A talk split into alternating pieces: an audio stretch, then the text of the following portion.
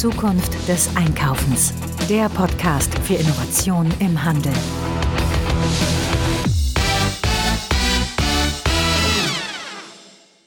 Folge 120. Wir sind wieder da. Mensch, das war jetzt irgendwie eine Pause, die wir hatten. Zwangsweise, weil wir hier ein bisschen busy waren. Aber jetzt geht es wieder Vollgas los mit eben halt dieser Folge 120. Und unser Thema heute ist Experience Analytics. Experience Analytics, als ich dieses Wort zum ersten Mal gehört habe, habe ich gedacht, oh Gott, worum geht es denn da? Erfahrungsanalysen, wenn man das mal übersetzt. Aber nein, es geht um die Analyse der Shopper Experience von einem Shop. Und da arbeiten derzeit sehr, sehr viele dran, denn man hat gelernt, dass wenn man Einkaufserlebnis schafft, nicht nur am stationären Handel, man deutliche Umsatzzuwächse hat, sondern natürlich auch im virtuellen Handel. Und da haben wir einen Experten gleich am Telefon, den wir dazu befragen. Aber bevor wir loslegen, hier noch ein Hinweis in eigener Sache. Wir werden auf verschiedensten Kanälen immer wieder gefragt, welches Warenwirtschaftssystem ist denn das passende für mich? Da gibt es natürlich keine Universallösung, aber vielleicht hilft ein Hinweis auf den Sponsor unserer heutigen Sendung, nämlich Comarch mit seinem ERPXT weiter. Ja, ein paar Sätze zu Comarch. Comarch ist ein weltweiter Anbieter von IT-Lösungen für den Mittelstand und hat ein ERP-System, welches sich sicherlich lohnt anzuschauen. Wir reden hier über das ERP XT, welches ein Mini-ERP-System für Kleinst- und Kleinunternehmen ist und eine Web- und browserbasierte Software zur Unternehmensverwaltung mit eigener App bietet. Speziell für Selbstständige, Freelancer, Startups, digitale Nomaden und natürlich auch Einzelunternehmer. Ja, es gibt verschiedenste Funktionen und Module wie Rechnungen und Angebote schreiben, also die Kernfunktion, eine Lagerverwaltung, ein POS-Modul mit Kassensoftware für iOS, ein Business-Modul zur Analyse von Geschäftsdaten und natürlich auch eine Integration in den Komarch Webshop. Ja, letztes ist natürlich auch ein Highlight, denn in vielen Geschäftsbereichen sehen wir immer wieder, dass Webshops nicht mit Warenwirtschaftssystemen arbeiten wollen und das ist mit ERP XT wunderbar gelöst. Mit dem Comarch ERP XT bekommst du jetzt also einen Partner für deine Digitalisierung, der dir die nötige Flexibilität bietet, um dich voll auf dein Kerngeschäft konzentrieren zu können. Da alles in der Cloud liegt, kannst du natürlich zeit- und ortsunabhängig auf alle Daten zugreifen und das auch noch in vielen, vielen Sprachen, wie zum Beispiel Deutsch, Englisch, Polnisch oder Französisch. Jetzt kommt das Beste aber, es gibt jetzt im September und Oktober eine Aktion, wo du dieses System drei Monate lang kostenlos ausprobieren kannst. Testet es mal, ihr werdet sicher begeistert sein. Alle Links dazu natürlich hier in den Show Notes. Ihr könnt uns aber auch auf andere Art und Weise gut unterstützen, die euch noch nicht mal etwas kostet. Und zwar redet mit euren Geschäftspartnern, Freunden, Bekannten über diesen Podcast und empfehlt uns weiter. Ihr könnt aber auch unseren Newsletter abonnieren und dann seid ihr immer auf der Höhe der Zeit, was im Handel so alles passiert. Gut, aber ich will euch gar nicht lange stressen. Experience Analytics ist ja unser Thema und deshalb schalte ich zu unserem Interviewgast Band ab. Ja, ich habe den Thomas Weyand hier jetzt am Mikrofon. Mensch, da habe ich jetzt lange drauf gewartet, aber wir haben es geschafft. Hallo Thomas, grüß dich. Servus Frank, schön da sein zu dürfen. Freue mich.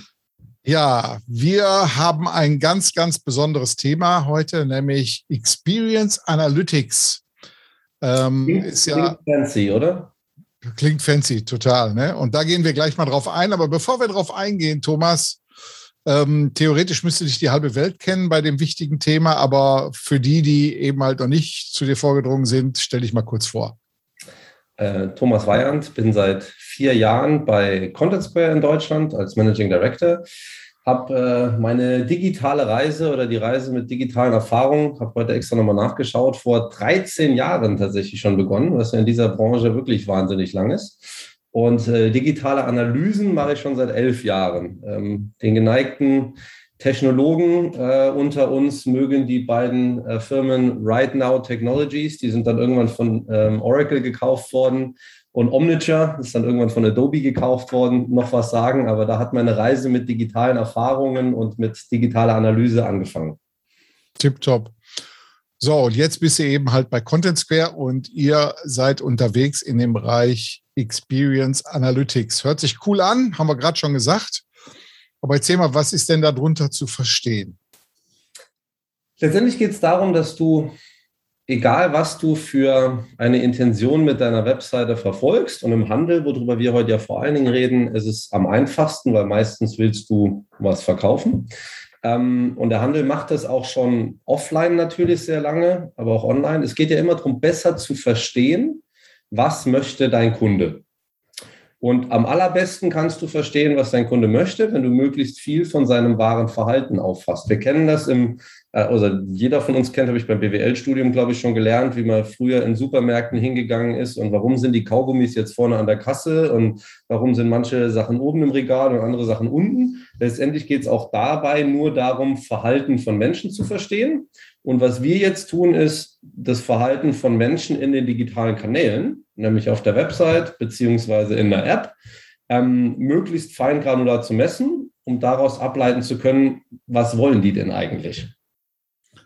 Aber für viele ist es ja so, die sagen, ähm, gähn, gähn, ähm, gibt es ja schon ewig, dass man so AB-Tests macht und guckt, ob der Button nicht in Rot besser performt, als wenn der in Blau wäre und solche Geschichten alle. Da sind ja viele Unternehmen in der Vergangenheit unterwegs gewesen, die an der Ecke ja sogar teilweise Leute in FMRT reingeschoben haben, um zu gucken, welche Gehirnregionen bei welcher Webseite irgendwo unterwegs seid. Aber ihr arbeitet da ja auch äh, heute vornehmlich mehr mit KI, dass man praktisch das Verhalten der einzelnen Individuen auch irgendwo auswertet, oder? Genau, also was du gerade gesagt hast, also das, das Thema, was ich gerade beschrieben habe, an sich ist jetzt kein neues, dass ich immer mehr Verhalten verstehen will.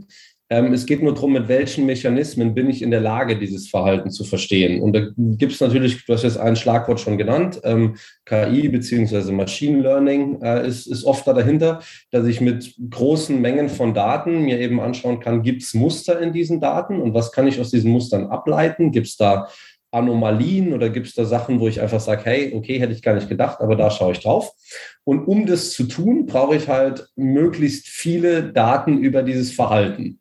Das heißt, je feingranularer ich verstehe, was Menschen machen und auch oft je unbelasteter ich es verstehe. Also wenn ich nicht vorher schon versucht habe, in meinem Messmechanismus so einen gewissen Bias mit reinzubringen, sondern wenn ich einfach unstrukturiert möglichst viele Daten aufnehme und dann sage, und jetzt bin ich mal gespannt, was in diesen Daten drin ist ähm, dann kann ich daraus natürlich sehr, sehr viele Erkenntnisse ableiten.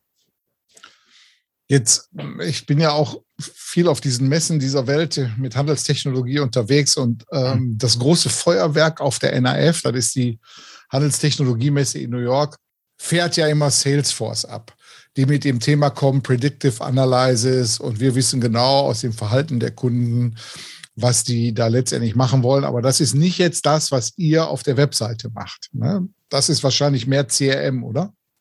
Naja, du kannst, also letztendlich mal konzeptionell ist ja egal, was ich an Daten nehme.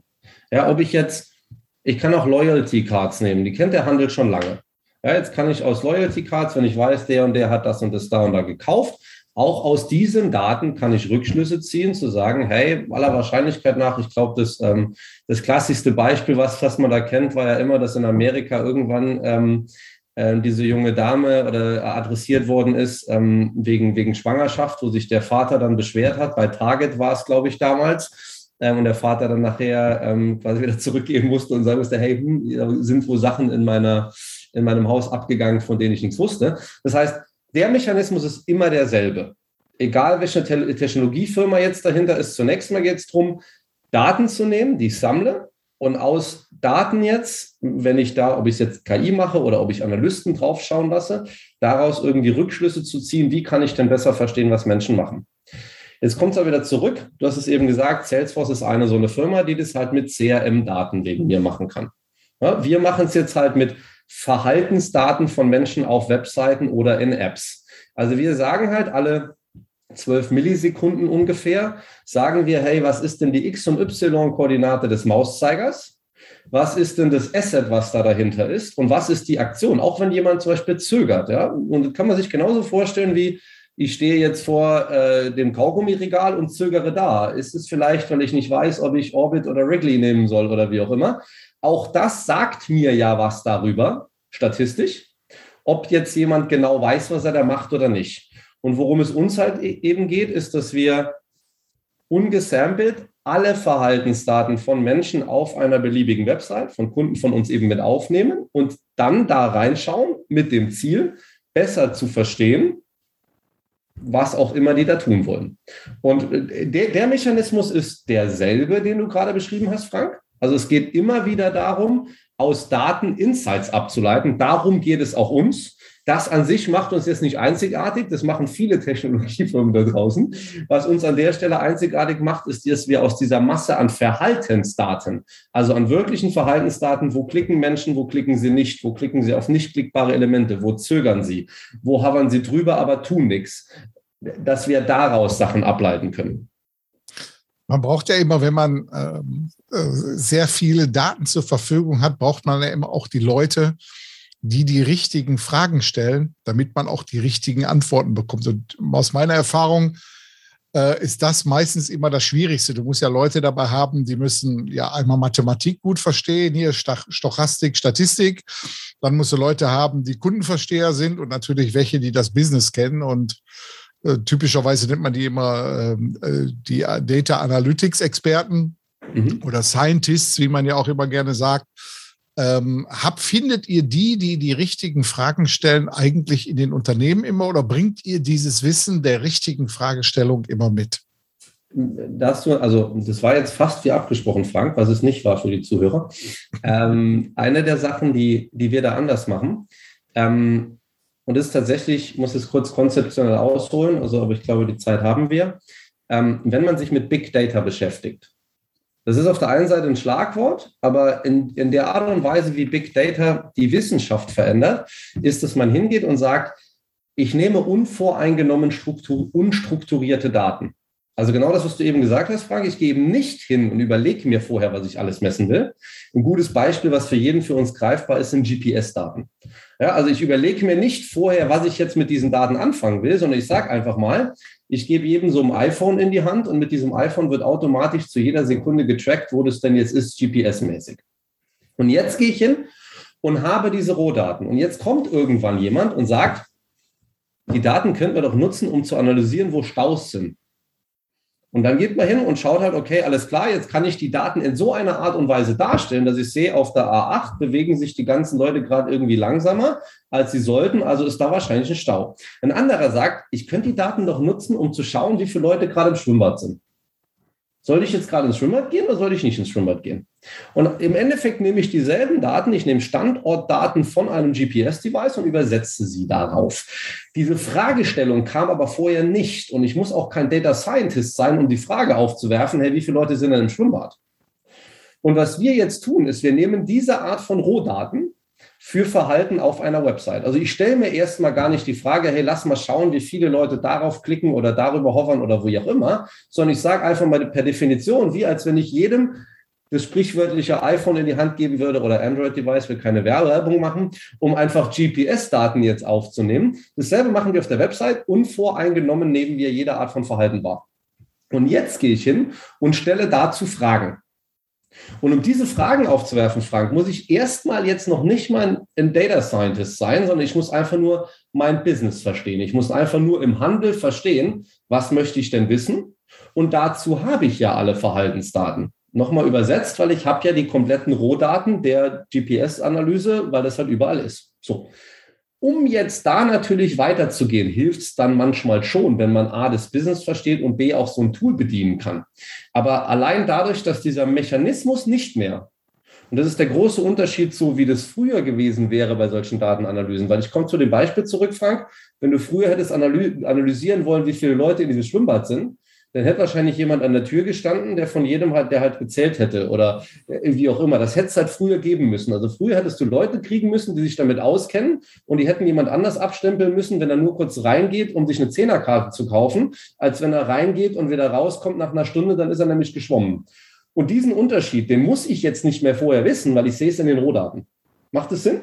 Absolut, ist eine komplett andere Vorgehensweise, ja. als man die früher eigentlich im Business Intelligence Management gemacht hat. Ich kenne das auch, ich habe ja früher bei der Metro gearbeitet. Wir hatten das größte Data Warehouse des europäischen Handels. Aber weil wir nicht diese Vorgehensweise hatten, konnten wir diesen Datenpool gar nicht so richtig ähm, ausschöpfen. Genau, und jetzt vielleicht da noch, noch, noch ein Punkt dazu, weil dann wird es nochmal sehr klar, glaube ich.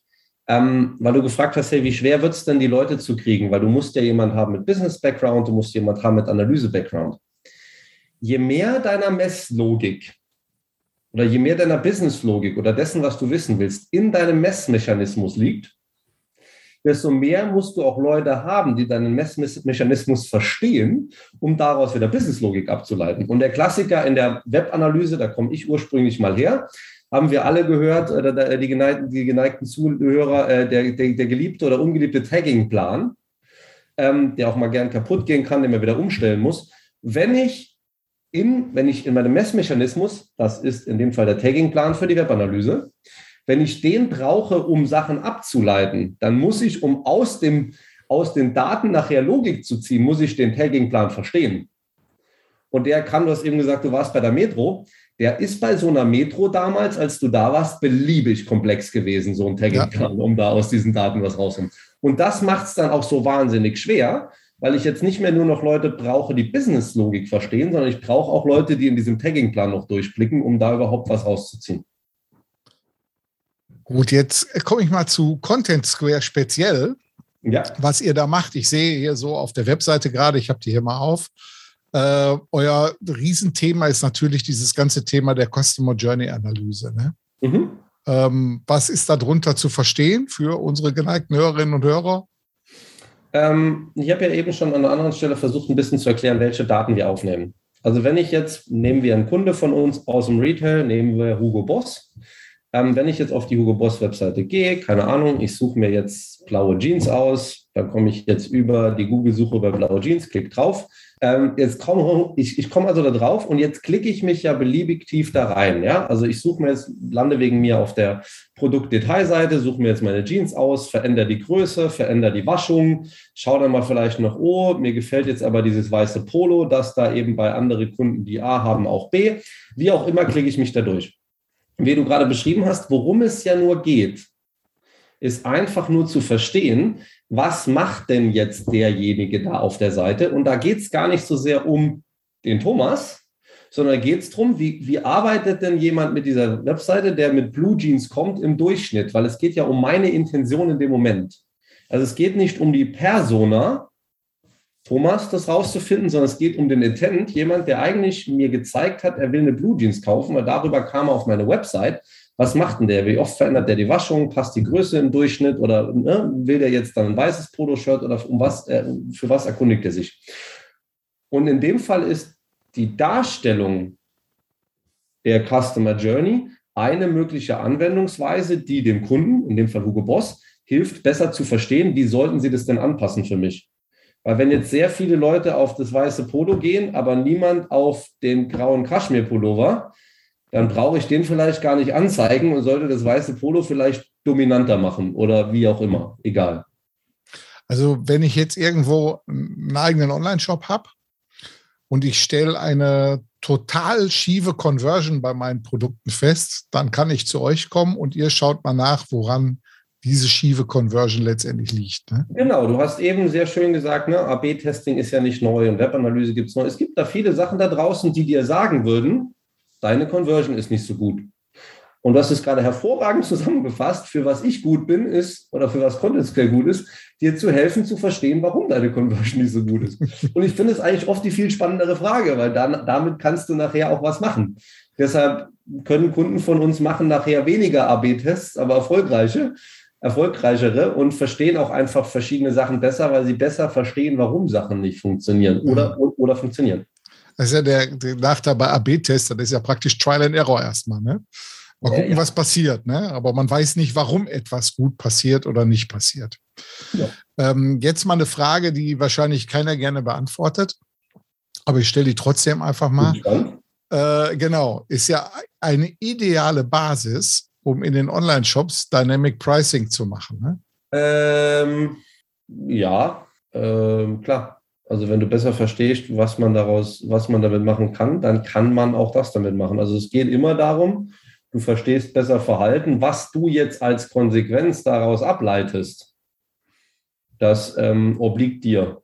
Mhm. Also insofern ein klares Ja, weil wir helfen dir, Verhalten zu verstehen. Wenn du daraus ableiten würdest, du, soll, du möchtest Dynamic Pricing machen, sind es bestimmt Informationen, die man dann mit, damit einbeziehen kann. Ähm, wäre das was, was ich dir jetzt unbedingt raten würde im Sinne von Customer Experience und so weiter?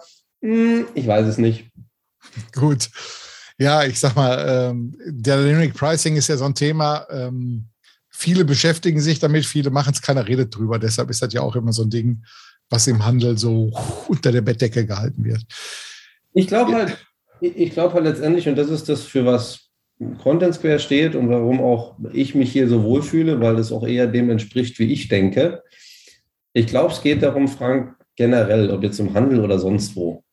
Jetzt werden unsere Leben halt immer digitaler, aber ich glaube, langfristig gewinnen die Leute, die Menschen helfen. Und helfen kann auch sein, dass wenn ich eine Blue Jeans kaufen will, dass du mir hilfst, die beste Blue Jeans für mich anzubieten. Und ich glaube, langfristig ist das das, was auch im Handel die beste Überlebensstrategie ist, nicht den Menschen möglichst viel für möglichst viel Geld zu verkaufen, sondern die längerfristige Strategie ist, den Menschen das zu geben, was sie brauchen und es möglichst seamless und möglichst einfach und möglichst schön. Ähm, und ich glaube, daran arbeitet man. Dass es da Leute gibt, die das manchmal anders sehen, okay. Aber ich glaube, die meisten unserer Kunden versuchen tatsächlich, Content Square zu nutzen, um ihre Kunden besser zu bedienen und besser zu verstehen, was die haben wollen. Thomas, eins der besten Schlusswörter, was ich je gehört habe hier, weil das genau auf den Spirit einzahlt, den wir hier bei Zukunft des Einkaufens auch immer propagieren. Ich sage vielen Dank. Ich wünsche euch alles Gute. Ihr seid ja mittlerweile auch ein Einhorn. Ne? Also wenn man sieht, wie gut ihr gefundet seid, also da sind ja ganz viele, die bei euch unterwegs sind. Wenn man sich nur mal anschaut, wer bei euch im Beirat mit drin ist. Das ist ja wirklich das Who is Who. Ich wünsche dir viel Erfolg weiterhin. Wir hören voneinander. Wenn es Neues gibt, melde dich bei mir. Ne? Vielen Dank, Frank. Äh, war ein schönes Gespräch, hat Spaß gemacht und gerne wieder.